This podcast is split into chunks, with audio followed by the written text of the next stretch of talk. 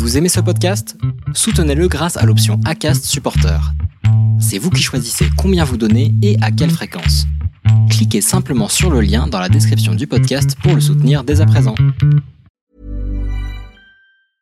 A lot can happen in three years, like a chatbot may be your new best friend. But what won't change? Needing health insurance. United Healthcare Tri Term Medical Plans, underwritten by Golden Rule Insurance Company, offer flexible, budget friendly coverage that lasts nearly three years in some states. Learn more at uh1.com.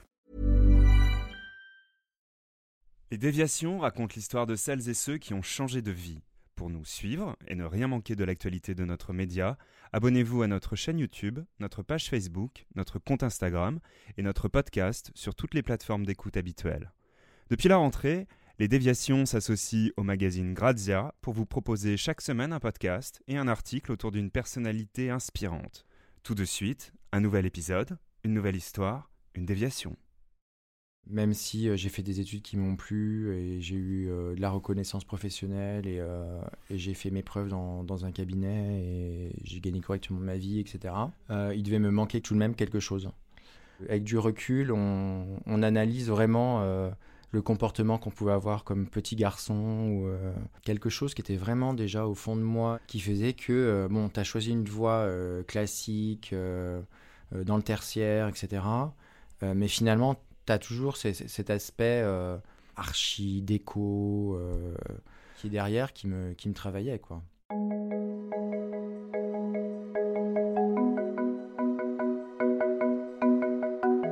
Des fleurs, dites-le avec des fleurs. Nous avons rendez-vous aujourd'hui rue Henri Monnier dans le 9e arrondissement de Paris, ce quartier romantique que l'on appelait hier, au 19e siècle, la Nouvelle Athènes. De Beaulieu est un lieu, le nom d'un fleuriste que la mode et le luxe s'arrachent. Pierre Banchereau, artisan d'exception, nous reçoit pour parler de son changement de vie. Hier, il travaillait dans les ressources humaines pour le très sérieux secteur de la santé. Puis il a entamé une reconversion couronnée de lices et de succès. À la tête d'une boutique donc et d'un atelier, il a su imposer une vraie marque au royaume du végétal.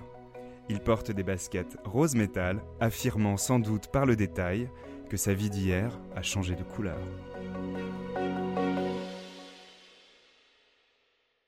Bah merci de nous recevoir dans vos bureaux, bureaux ateliers. Vous employez aujourd'hui une dizaine de personnes, je crois. Aujourd'hui, j'ai une équipe de 12 personnes euh, intégrées, euh, que ce soit fleuriste, manager, office manager, euh, également livreur. Vous êtes fleuriste, fleuriste artiste, artiste fleuriste. Vous vous définissez comment? C'est une question qui est assez difficile.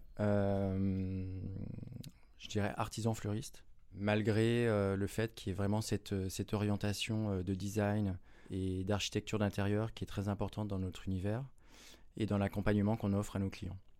Et la comptabilité, c'est loin?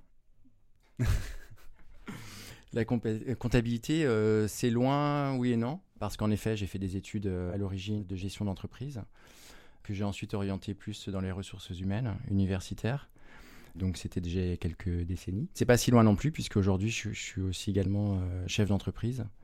Donc euh, ces notions euh, de gestion d'entreprise et les études que j'ai pu faire à l'époque euh, me sont ultra utiles aujourd'hui. Vous avez grandi où et dans quel milieu? Est-ce que vous aviez une pression particulière, une pression familiale? Où est-ce que vous situiez vos critères de réussite? Alors, je suis originaire de Vendée, d'une commune qui s'appelle Saint-Jean-de-Mont, qui est une station balnéaire en, en bord de mer. Euh, Mon frère, lui, était déjà, on a 6 ans et demi de différence, il est plus âgé. Il avait euh, ouais, 23, 24 ans, en fin de, son école de commerce à l'époque. Mais ça n'a jamais été euh, une compétition, parce qu'on est vraiment deux, garçons différents physiquement, on n'a pas le même caractère. Moi, j'étais plutôt dans la musique et, la nature. Lui était à fond dans le sport. Moi, jeune, j'avais réputation d'être plutôt bon élève et lui plus à, être euh, au fond de la classe.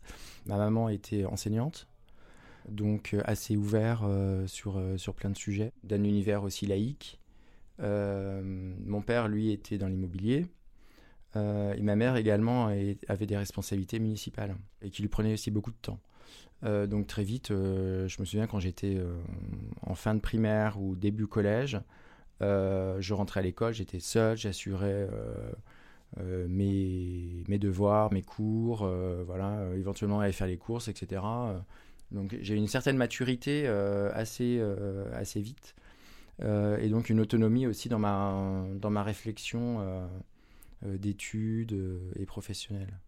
J'ai vraiment grandi dans cet univers aussi de, culture, du savoir recevoir, avec mes, également mes grands-parents maternels, qui s'appelaient De Beaulieu, d'où le nom de ma boutique qui étaient des gens de, goût, de culture, qui recevaient des gens. Euh. Ils habitaient en, Anjou, euh, dans un petit village entre Saumur et Angers. Mon grand-père était euh, directeur d'une usine de champignons de Paris, qui était une grosse, grosse structure en France et à l'étranger. Donc j'ai eu la chance de grandir dans cet univers assez cool, je pour un gamin, à y passer certains week-ends et la plupart de ses vacances. Euh, aller faire des expos, aller faire les musées, euh, et on va au cinéma, et, euh, se retrouver à table avec des, adultes qui vous considèrent comme un adulte, et qu'on va faire une belle table, et on va, faire de la belle cuisine, et du coup on va mettre des belles fleurs en composition sur la cheminée, tout ça accueilli dans le jardin. À l'époque, il y avait un parterre de, de plus de 500 rosiers. Donc c'était une vraie galère à chaque fois quand c'était la saison de, de taille des rosiers, parce qu'il fallait que tout le monde mette la main à la pâte c'est des beaux moments d'enfance. ouais. Pour revenir sur votre, euh, sur votre parcours, ce que je trouve intéressant, c'est qu'en fait, tout part d'un échec. C'est que vous avez failli travailler avec la nature dès le début. Et en fait, les, choses ont fait que euh, vous ratez, je crois, le concours de l'école de paysagisme. C'est ça En effet, euh, je m'intéressais beaucoup au, design, à l'architecture. Donc j'avais rencontré l'école d'architecture de Nantes. Je m'intéressais également à l'optique. Donc j'avais rencontré une, école pour dessiner de la lunette. Et puis en fait c'est devenu un peu par hasard. À l'époque mes parents euh, refaisaient leur, euh, jardin. Euh, et donc je me suis mis à travailler le projet en fait avec le paysagiste qu'ils avaient sélectionné. Et là je me suis dit pourquoi pas. Voilà donc j'ai mis un peu la main, à la pâte. Euh, j'ai vu qu'il y avait une école à Blois, qui était pas très loin donc de, ma région qui était assez bien classée. J'ai passé les examens, ont été complètement, euh, complètement nuls, puisque la plupart des personnes qui étaient autour de moi avaient déjà fait une prépa euh, beaux-arts, une prépa liée au paysage, avant d'intégrer cette école. Moi, j'avais bossé le truc, j'avais pris des cours de dessin, etc., pendant quelques mois avant le concours, parce qu'ils vous donnent quand même un peu le, programme. Mais ça n'a pas suffi. Mais avec du recul, je me dis, euh, voilà, c'est pas grave. Vous le vivez comment à l'époque cet, cet échec-là? Est-ce que vous le prenez comme un échec ou est-ce que vous le prenez comme une, finalement une bombe à retardement et puis vous vous dites, voilà, mes désirs correspondront à, ma vie, mais plus tard? Ça n'a pas été un échec parce que je venais juste d'avoir mon bac, j'étais encore assez indécis, ça pouvait être une piste comme une autre. Euh, du coup, euh, c'est la raison pour laquelle j'ai souhaité me réorienter qui est toujours lié quand même avec l'histoire du, paysage et le monde urbain, puisque j'ai fait une fac de géographie jusqu'au DUG à Nantes, où là j'ai voulu faire géo euh, pour travailler dans l'aménagement du territoire et de l'urbanisme. Donc c'est un rapport à l'extérieur ou c'est un rapport à la nature? Pour moi c'est un rapport avec la nature, euh, l'architecture, le mobilier urbain. Euh, tout ça est lié et je trouve qu'aujourd'hui, ce qui résonne en De Beaulieu, il y, a il y a aussi un peu de tout ça. Alors, à quel moment vous passez dans euh, les RH J'ai obtenu mon doc, mais je me suis dit que j'avais pas eu tout le profil euh, fac. C'était pas du tout fait pour moi. J'étais moins souvent en cours euh, qu'il fallait. Donc, je me, suis dit que j'allais faire un, parcours plutôt, plutôt court. mon frère, qui avait fait une école de netariat et une grande école de commerce en sortant majeur de promo, je me suis dit, bon, peut-être un parcours plus conventionnel euh, et avoir des bonnes bases en, gestion d'entreprise et, administration, pourquoi pas. Et euh, donc j'ai décidé de faire un IUT, euh, qui est une formation en deux ans, à Bourges. Et c'est là que j'ai découvert les ressources humaines, qui était une des options en deuxième année. Qu'est-ce qui vous a attiré en fait dans les ressources humaines? Alors disons que les deux autres, il y avait trois options dans l'école. Il y avait la finance, vraiment analytique, il y avait vraiment développé la comptabilité la gestion, et les RH. Alors la finance, j'avais tout de suite euh, mis de côté. Euh, j'ai un très très mauvais feeling avec le prof euh, qui gérait cette matière. Et je pense que c'était réciproque. Et puis en fait, les RH, ça me parlait absolument pas. Donc je suis arrivé en cours vraiment vierge de tout ce sujet-là. Et j'ai trouvé ça extraordinaire. C'était en 2010 peut-être. Je me dis, c'est une nouvelle, nouvelle matière. Il y a des choses à faire dans les entreprises à ce niveau-là. Et à tel point que ça m'a plu, euh, que j'ai dit à mes parents bah, que je voulais pas m'arrêter là, que je voulais continuer euh, mes études en RH. Et qu'au niveau école et au niveau professionnel, ça se passait principalement à Paris. Et donc mes parents m'ont dit ok, il n'y a pas de problème. si tu veux le faire, tu fais. Voilà. Pendant vos années RH, euh, donc vous êtes dans un cabinet de, recrutement, vous travaillez pendant 9 ans, je crois, dans un cabinet de recrutement, notamment pour l'industrie pharmaceutique. Vous dites quoi? Qu'est-ce qui se passe dans votre vie à ce moment-là? En fait, j'intègre ce cabinet euh, tout juste sorti de l'école. C'était un stage de fin d'année. C'était pas du tout prémédité euh, que j'y reste. C'était un stage de six mois et au bout de quatre mois, euh, c'était une équipe vraiment euh, jeune. Enfin, le, département santé était tout jeune. Et au bout de quatre mois, euh, mon manager me propose de m'embaucher, sans même avoir fini mon, stage. Donc j'ai trouvé ça génial parce qu'il y avait tout à faire. Et donc ben, la, structure a grossi, mon équipe a grossi. Petit à petit, j'ai pris des secteurs, des secteurs différents. C'était principalement au début ce qu'on appelle la santé médicale donc du recrutement euh, de personnel médical et paramédical. Donc ça peut être des médecins, euh, des pharmaciens, euh, des chirurgiens, personnel kiné, etc. pour des établissements de santé ou des laboratoires. Et petit à petit, on, s'est rendu compte que vu le numerus clausus, c'était un peu compliqué de trouver des, compétences en France. Donc on a élargi le, domaine et je suis devenu donc responsable du, du pôle Europe puisqu'avec l'ouverture des, frontières, en fait, euh, les diplômes européens euh, en médecine euh, sont valables sur le territoire français. Dans l'équipe santé, moi j'encadrais 14 personnes. Et on voyageait de manière régulière dans les pays d'origine des, candidats qu'on sourçait. Et là, ce qui était intéressant, c'est qu'on allait au-delà du recrutement d'embauche classique on, évaluait également et on testait un peu le candidat sur le, plus sur son projet euh, de vie, voire familial, euh, en France. Si c'était pas juste une expérience d'un an ou deux ans euh, que, le mec souhaitait se faire en France, et que c'était vraiment un, vrai parcours professionnel qu'il souhaitait enclencher. Et là, pendant ces années-là, vous, les fleurs sont où?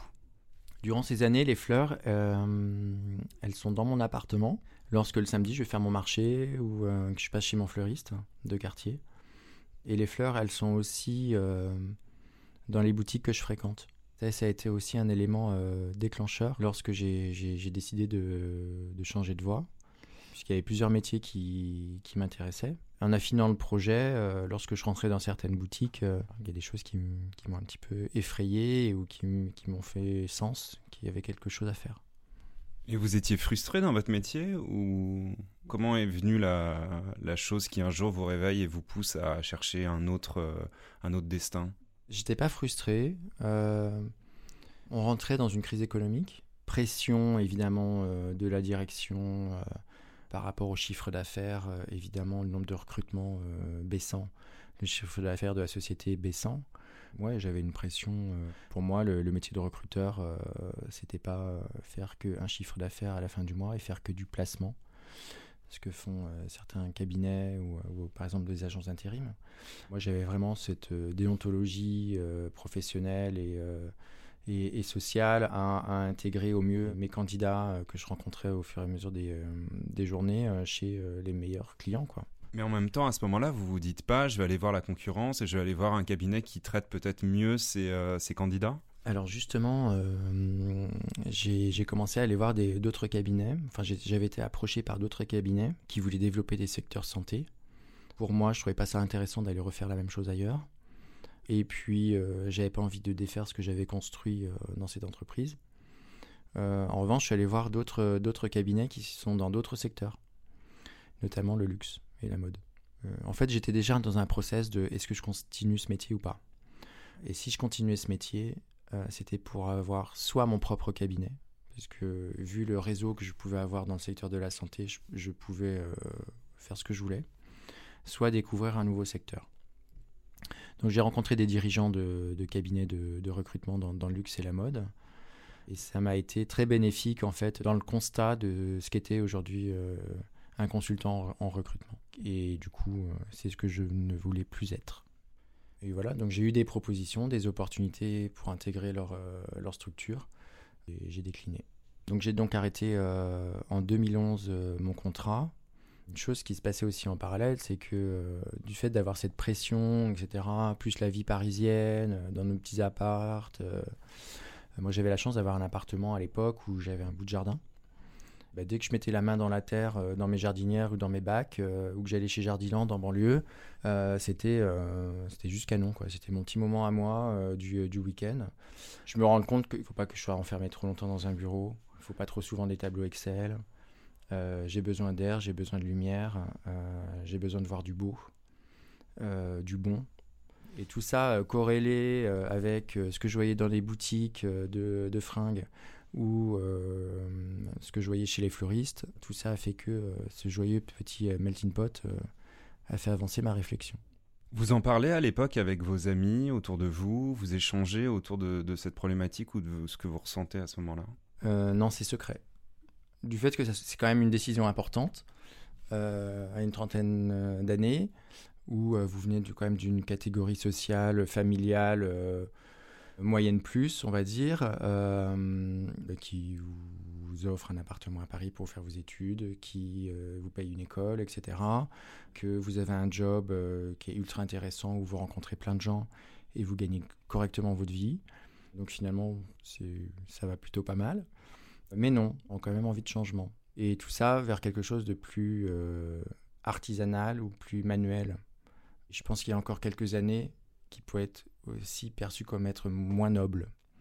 Ce qui est totalement différent aujourd'hui, je, pense. Du coup, euh, cette démarche, euh, j'en ai parlé à mon copain, j'en ai parlé à quelques amis, dont j'ai le souvenir d'une soirée, d'ailleurs dans le 9e arrondissement, où je me suis retrouvé dans une soirée sans connaître beaucoup de gens. Et euh, j'ai eu un bon feeling avec une nana euh, là autour de la table basse et euh, qui m'a un peu, un, peu poussé dans le, dans le projet. Mais pas dans le projet de fleuriste, mais dans le projet d'aller négocier mon départ. Et j'ai un autre de mes amis que j'ai toujours fortement apprécié pour son goût, son humilité. c'est un, vrai esthète et humble lorsque je lui ai parlé de, mon envie de changement, il m'a dit mais vas-y quoi, évidemment, euh, ce que tu es, ce que je connais de toi, euh, forcément il, va sortir quelque chose quoi. Ça a été vraiment deux, personnes importantes en fait dans cette, euh, dans cette transition. La preuve, le lendemain de l'apéro, j'étais dans le, dans le bureau de mon PDG en lui demandant ma rupture conventionnelle. En fait, ce qui est difficile, c'est d'avoir l'air insatisfait? Alors c'est une de mes qualités. C'est tout le temps et ça l'est encore. J'ai une certaine exigence, je dirais peut-être un certain stress. Et je positive en fait tous ces aspects de ma personnalité. Enfin, j'essaye. Ouais, ouais, c'était un stress parce que même si, bon, c'était à l'époque quand même où la rupture conventionnelle commence à être mise en place déjà depuis euh, deux ans ou trois ans donc ce qui facilitait quand même des choses pour les, aussi pour les entreprises. Mais j'ai pas grandi dans une culture où on vit sur le dos de l'État, on profite du système, etc. Donc on rentre dans ce système-là. Donc j'ai découvert vraiment tout ce côté-là aussi de euh, d'accompagnement mal accompagné. Euh, les difficultés de, Pôle Emploi. Euh, j'ai demandé deux fois de changer d'agence, d'être attaché dans d'autres agences, parce que j'avais des conseillers qui, moi-même, en tant qu'ancien recruteur, c'était assez difficile de se retrouver face à des gens qui ne pouvaient pas grand-chose pour moi. Euh, et finalement, j'ai été orienté à la fin sur une agence cadre. J'ai eu un conseiller euh, très cool et qui m'a laissé complètement libre, en fait, dans mes démarches. Donc pour vous, c'est une vie vraiment derrière vous?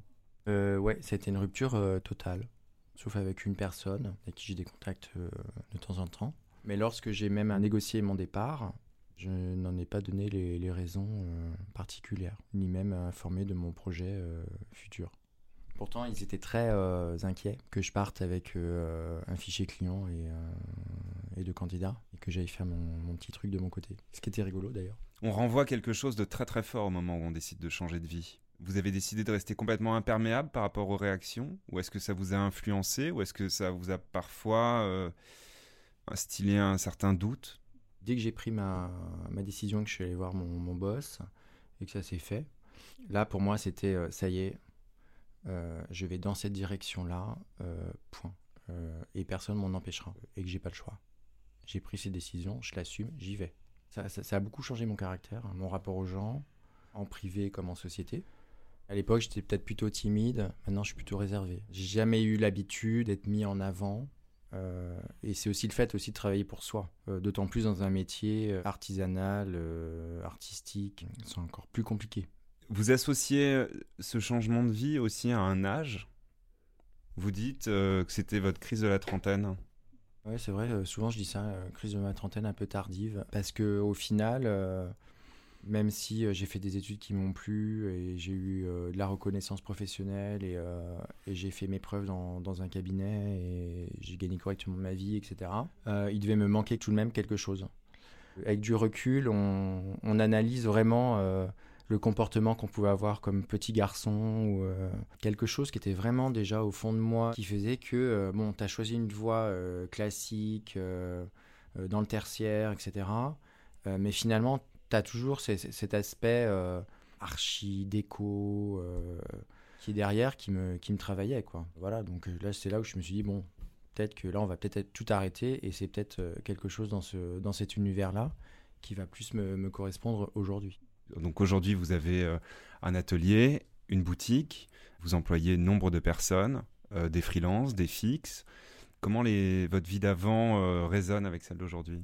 Disons, je crois que l'un des succès euh, de De Beaulieu, c'est aussi, en effet, grâce à mon, parcours euh, passé. Dans mon ancienne expérience professionnelle, par rapport aux outils informatiques, euh, la gestion de réunions, d'entretien, se retrouver face à un, cadre dirigeant qui pourrait être mon père, moi j'avais 25 ans, qu'il faut savoir jouer le jeu, euh, plein de petites choses comme ça. Euh, aussi à l'école des fleuristes. Vous avez fait des stages très importants, vous en avez fait plusieurs, non? Trois, quatre? Je suis allé chez trois fleuristes différents. Donc je suis assez euh, organisé comme garçon. C'est-à-dire que j'avais pas encore commencé l'école des fleuristes, que j'avais déjà commencé mon étude de marché. J'avais demandé à des copains, donc j'avais fait tout un questionnaire, de venir m'aider le soir, le week-end, puisque eux bossaient la semaine. Et puis moi, la semaine, j'allais faire les enquêtes moi-même dans la rue, faire du comptage, de gens dans la rue et où, leur poser des questions par rapport à leur, euh, leur, euh, leur, mode de consommation dans la, dans la fleur. Et du coup, euh, j'ai commencé à chercher un expert comptable pour commencer à travailler le, business plan. Donc j'avais pas encore commencé l'école, que j'avais déjà en tête que moi je voulais ouvrir ma boutique ou un atelier, je savais pas, mais que je voulais avoir mon business à moi. Grâce à l'école, en fait, on avait le droit de faire une convention de stage durant un an. Donc j'ai décidé d'aller voir trois fleuristes, trois quartiers, donc le Marais, le 17e arrondissement et le 6e. Trois organisations, euh, boutique du quartier, euh, bobo chic, euh, après 17e plus événementiel, gros événementiel, et ensuite rive gauche, une petite boutique de quartier, plus bohème, chez une personne qui travaille seule. Et là, ce qui m'intéressait chez elle aussi, c'était de voir aussi son organisation de, vie. Elle était, enfin, elle est toujours maman célibataire. Euh, donc voir comment elle gérait euh, sa boutique, sa vie perso, ses achats, euh, son chien, etc. Est-ce que vous pouvez nous expliquer aujourd'hui De Beaulieu en une minute? Alors De Beaulieu en une minute, je crois qu'une de nos forces chez De Beaulieu, c'est abat les règles. Je voulais une sorte de, clash, je voulais une ambiance plus galerie, blanche avec des spots, je voulais de la couleur. Souvent, on me pose la question, mais où est-ce que vous trouvez vos fleurs? Mais en fait, je trouve mes fleurs au même endroit que les autres acheteurs. C'est juste une question d'œil ou d'envie.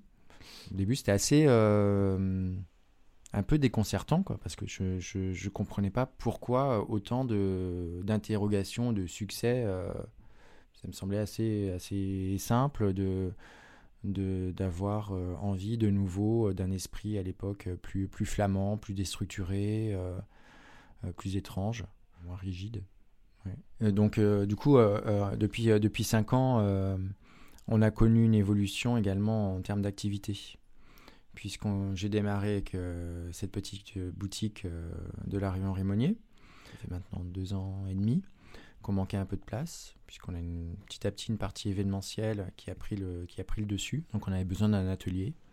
Euh, qui n'avaient pas forcément besoin d'avoir pignon sur rue. Donc aujourd'hui, la partie euh, événementielle et ce qu'on appelle abonnement, abonnement, c'est-à-dire c'est une euh, un lieu qu'on fleurit de manière hebdomadaire. Ça va être fleurir un hôtel, ça va être fleurir une boutique de luxe. voilà, c'est ce genre de choses. Tout au long de l'année, on a, on a des événements privés ou professionnels, que ce soit des dîners, que ce soit des, des cérémonies, parce qu'on a également une, une activité vraiment liée à la cérémonie de mariage.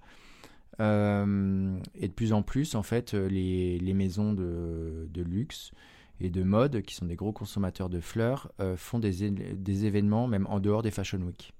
Voit toutes les présentations croisières et, et compagnie, les précaux, entre l'homme, la femme, la joaillerie. donc finalement, il n'y a plus beaucoup de mois dans l'année où il se passe pas grand-chose. donc on est bien occupé. Et c'est vrai qu'on est assez identifié euh, fleuriste dans le secteur de la mode et dans le luxe. Euh, petit à petit, on travaille beaucoup, euh, on commence à travailler beaucoup avec l'univers de l'ameublement et, le design. Donc ça, c'est plutôt cool parce que ça veut dire que notre langage, il est clair et que ces gens s'identifient aussi à, ça. Ce qui est plutôt chouette, c'est que pour certaines agences, ils nous identifient aussi comme une, sorte d'agence de tendance. Euh, et souvent, on est cité ou répertorié dans des planches euh, pour, euh, pour des décors ou ce genre de choses. J'ai pu développer depuis maintenant un an et demi. Et c'est très, très intéressant. C'est le conseil, puisque c'est encore une autre approche du métier. C'est-à-dire que des particuliers ou des boutiques ou restaurants peuvent faire appel à moi pour du conseil. Euh, est-ce que vous pouvez me chiner euh, des vases pour mettre dans tel endroit Ou si vous trouvez une belle lampe ou un tableau pour mettre sur tel mur, pensez à moi. L'année dernière, j'ai fait du conseil pour un joaillier de la place Vendôme pour accompagner le studio sur une nouvelle collection euh, de haute joaillerie liée à la flore. donc ça, c'était aussi un gros, un gros travail. Aujourd'hui, je travaille sur un projet plus lié à l'édition de papier peint. Qu'est-ce qui change avec la taille maintenant que c'est une grande entreprise? Enfin, ça reste une PME, mais je veux dire, voilà, vous n'êtes pas tout seul à travailler. Euh, qu'est-ce que ça change de votre métier? Euh, C'est sûr que c'est pas du tout le même euh, que celui au démarrage, puisque je démarrais seul. Dans mon business plan initial, j'embauchais mon premier employé au bout de 2-3 ans. Donc même si j'ai fait mon truc hyper, euh, hyper sérieux, euh, enfin mon expert comptable me dit oui Pierre, lâchez-vous un peu, là, c'est sûr, vous allez faire un peu plus de business cette année. Je dis non, non, non, je sais pas et tout. Et euh, plutôt, voilà, y aller avec des pincettes. Et avec du recul, en fait, je me suis rendu compte que j'ai ouvert de manière assez naïve de Beaulieu, parce que je pensais pas du tout que ça allait avoir cette ampleur-là. J'ai souhaité faire un point au bout de, des deux ans et demi, puisque je grossissais, je grossissais, je grossissais, enfin l'entreprise, pas moi. Euh, donc j'ai souhaité faire un audit par un, cabinet de conseil extérieur. Ce qui est assez euh, nouveau dans mon secteur d'activité et encore plus pour une, entreprise qui a que de, deux ans et demi d'ancienneté. Et j'ai eu le nez fin. Cet audit, en fait, était euh, pour faire le point un peu sur où j'avais envie d'aller. C'est bien beau de bosser 70 ou 80 heures par semaine, mais où est ma vie privée à côté? Comment je peux tout gérer, que ce soit les achats, la direction euh, artistique, euh, la compta, le commercial, euh, se lever à 3 heures moins le quart du matin pour aller acheter les fleurs, être dans sa boutique, qu'elle soit toujours impeccable et que le service client soit au rendez-vous. Et ça, 6 jours et demi sur 7. Donc au bout d'un moment, je me suis dit, Pierre, faut arrêter de déconner, il faut faire un point. Aujourd'hui, vos priorités vont vers où? Plus sur votre vie privée, sur changer faire davantage ce que vous aimez et auquel cas, qu'est-ce que vous aimez le plus faire dans votre, dans votre activité? Il y a plusieurs aspects. D'un point de vue professionnel, en fait, je prends goût à l'entrepreneuriat. C'est chouette. J'ai une équipe maintenant qui, euh, qui prend ses marques, qui grandit. Euh, je souhaite revenir un peu plus en amont euh, dans le partage au quotidien avec mes équipes au niveau de la fleur, puisque là aujourd'hui je gère moi principalement la direction artistique, c'est-à-dire que je vais comme dans une marque, euh, dessiner un, bouquet, une collection, faire une sélection de fleurs euh, pour un, pour un événement. Ça ne veut pas dire que c'est moi derrière avec mes petites mains qui va faire le, le, travail. Et de plus en plus, je veux mettre en place des systèmes de, formation avec mes équipes sur qu'est-ce que le bouquet de Beaulieu. C'est un gros projet euh, que j'ai en, interne. Là, on cherche des nouveaux locaux. donc déjà, on a deux locaux distincts aujourd'hui physiquement.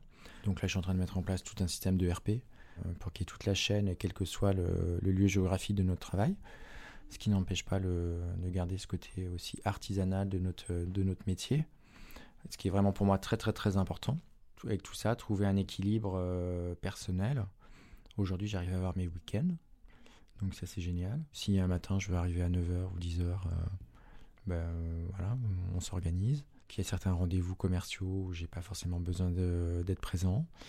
Euh, il y a des montages de décors où je ne suis pas sur le décor. Je suis au courant de tous les dossiers, tous les projets, je valide tout, mais je suis pas là forcément physiquement. Merci beaucoup. Merci à vous. C'était super cool, vraiment.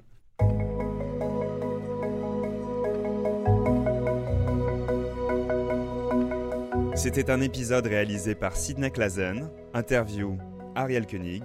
Écrivez-nous partagez, taguez vos amis, réagissez avec beaucoup de cœur, de pouces levés et d'étoiles quand on vous le propose. Les déviations sont un média à retrouver sur lesdéviations.fr, Instagram, Facebook, YouTube et n'oubliez pas de noter ce podcast. Sur une idée originale de Laurence Velli, les déviations n'ont qu'une vocation, raconter des histoires de gens qui ont changé de vie.